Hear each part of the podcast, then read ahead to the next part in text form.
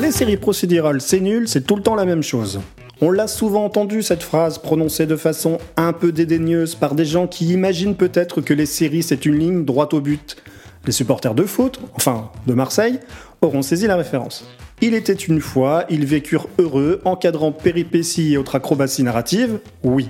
Mais une œuvre composée de morceaux qui se répètent, non, jamais au grand jamais. Une série procédurale repose sur l'idée d'une procédure ou d'une formule. On prend des personnages réguliers faisant face à des situations hebdomadaires, un peu comme une journée de travail. Parce que ces séries se placent le plus souvent dans un cadre professionnel, la médecine, la police ou la justice. Et si nos vies au travail sont souvent répétitives, elles ne sont pas toujours dénuées d'intérêt ou non productives, surtout quand on s'appelle Colombo, Gregory House ou Ali McBeal. Un Formula Show ne se contente pas de raconter la même histoire, même si les gentils gagnent souvent la fin. Il offre un cadre, une structure dans laquelle on injecte une intrigue destinée à développer un personnage ou un thème précis ou plus général. Peu importe si House trouve la solution ou Colombo le moyen d'arrêter le ou la coupable, la résolution importe moins que le développement. Il s'agit avant tout de varier autour d'un concept. Et de ces variations naissent des personnages et de bonnes histoires. C'est voir dans chaque épisode la pièce d'un puzzle. Prenez un morceau bleu, puis un autre, et encore un autre, avec peut-être de légères nuances. Pris indépendamment, vous avez l'impression d'avoir toujours le même morceau. Mais assemblé à la fin, vous obtenez un magnifique camailleux azur.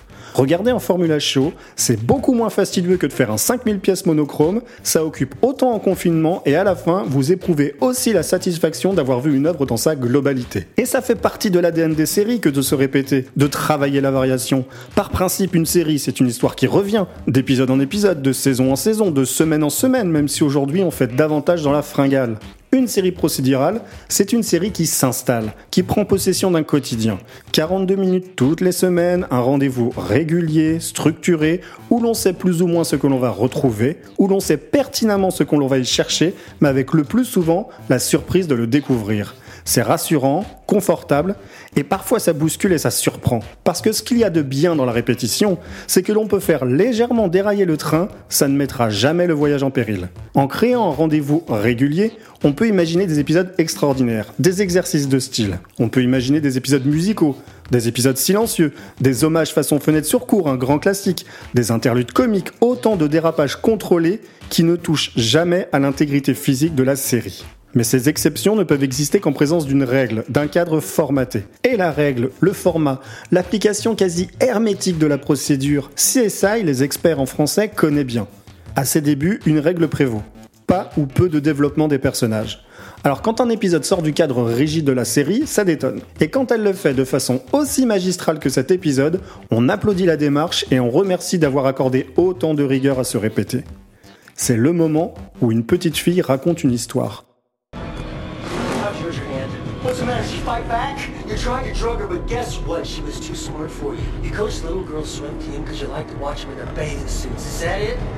You're gonna answer me right now! No one's screwing around. Where is she? Where is she? Where is she?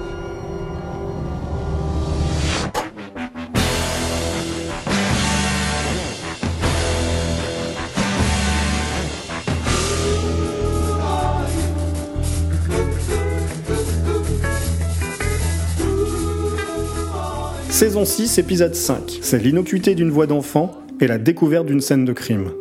Paradoxe entre l'image et le son. Filmé en plan séquence, on pénètre les lieux, on saisit les paroles. L'ambiance est au compte macabre, un peu Tim Burton dans le ton, si ce qualificatif a encore du sens aujourd'hui. Cette voix, c'est le fil d'Ariane d'un épisode qui sème des chewing-gums façon petit pousset. Et ça devient le phare d'un personnage qui a besoin de conjurer ses démons pour se libérer d'un traumatisme. Pour comprendre, il faut effectuer un léger flashback. La saison 5 se conclut par un événement, un double épisode signé Tarantino dans lequel Nick est enterré vivant. Il devra sa survie à l'intelligence tenace de ses collègues et particulièrement son boss, Gil Grissom. On est 5 épisodes plus tard et Nick compose avec son traumatisme. Celui d'avant, il révélait une hésitation à descendre dans un bunker souterrain, rappel d'un sentiment de claustrophobie. Ici, c'est l'obstination de retrouver une petite fille malgré les infimes chances de réussite, la même obstination qui a poussé Grissom à ne pas lâcher son collègue s'établit une sorte de dialogue métaphorique entre Nick et cette voix off, un lien. Le temps d'un épisode, la science, les preuves, la rigueur presque dépassionnée qui caractérise la série sont relégués au second plan, comme si ce n'était plus important, plus nécessaire. Il y a Nick, cette fille, et le besoin absolu de la retrouver, pour se retrouver lui-même d'une certaine façon. Les preuves ne mentent pas a longtemps été le mantra de la série. Là, on se fout un peu des tests ADN, des microparticules retrouvées dans un pli de vêtement, de résidus de poudre tapotés sur un poignet. Pas besoin de lumière noire et de luminol, de microscope et de super glue chauffées pour révéler des empreintes digitales. On veut voir, le temps d'un épisode, un homme traumatisé apporter un peu d'équilibre dans le monde.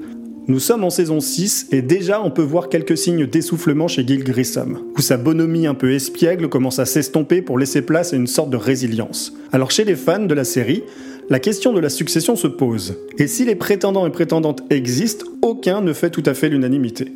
Après cet épisode, le candidat le plus improbable, le boy scout américain presque sorti d'un épisode de Daria, se découvre l'âme d'un leader, l'héritier de Gil Grissom.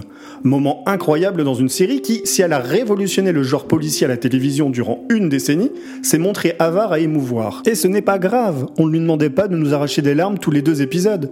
CSI, c'est l'idée de rendre la science sexy et attractive, de bousculer un peu les habituelles séries policières tout en conservant une sorte de classicisme en empruntant le paradigme indiciaire. Dans cet épisode, l'émotion prévaut. Le facteur humain, celui sur lequel on ne peut pas se fier selon la série, anime l'enquête. Ce n'est pas un désaveu de la série qui d'un coup se dirait ouais les sentiments, les personnages c'est pas mal quand même. Hein. Ce pas de côté est possible justement parce qu'il s'inscrit à l'intérieur d'une règle plus générale. C'est la force des séries procédurales que de parfois sortir des rails et aller cueillir le spectateur là où il s'y attend le moins. Et on ne s'attendait certainement pas à être convaincu par Nick, d'être touché par le personnage, et voir dans une série pour qui la continuité n'était pas vraiment indispensable, offrir une conclusion à un traumatisme amorcé cinq épisodes plus tôt. C'est le moment où le cœur se libère de la raison dans une histoire qui finit bien.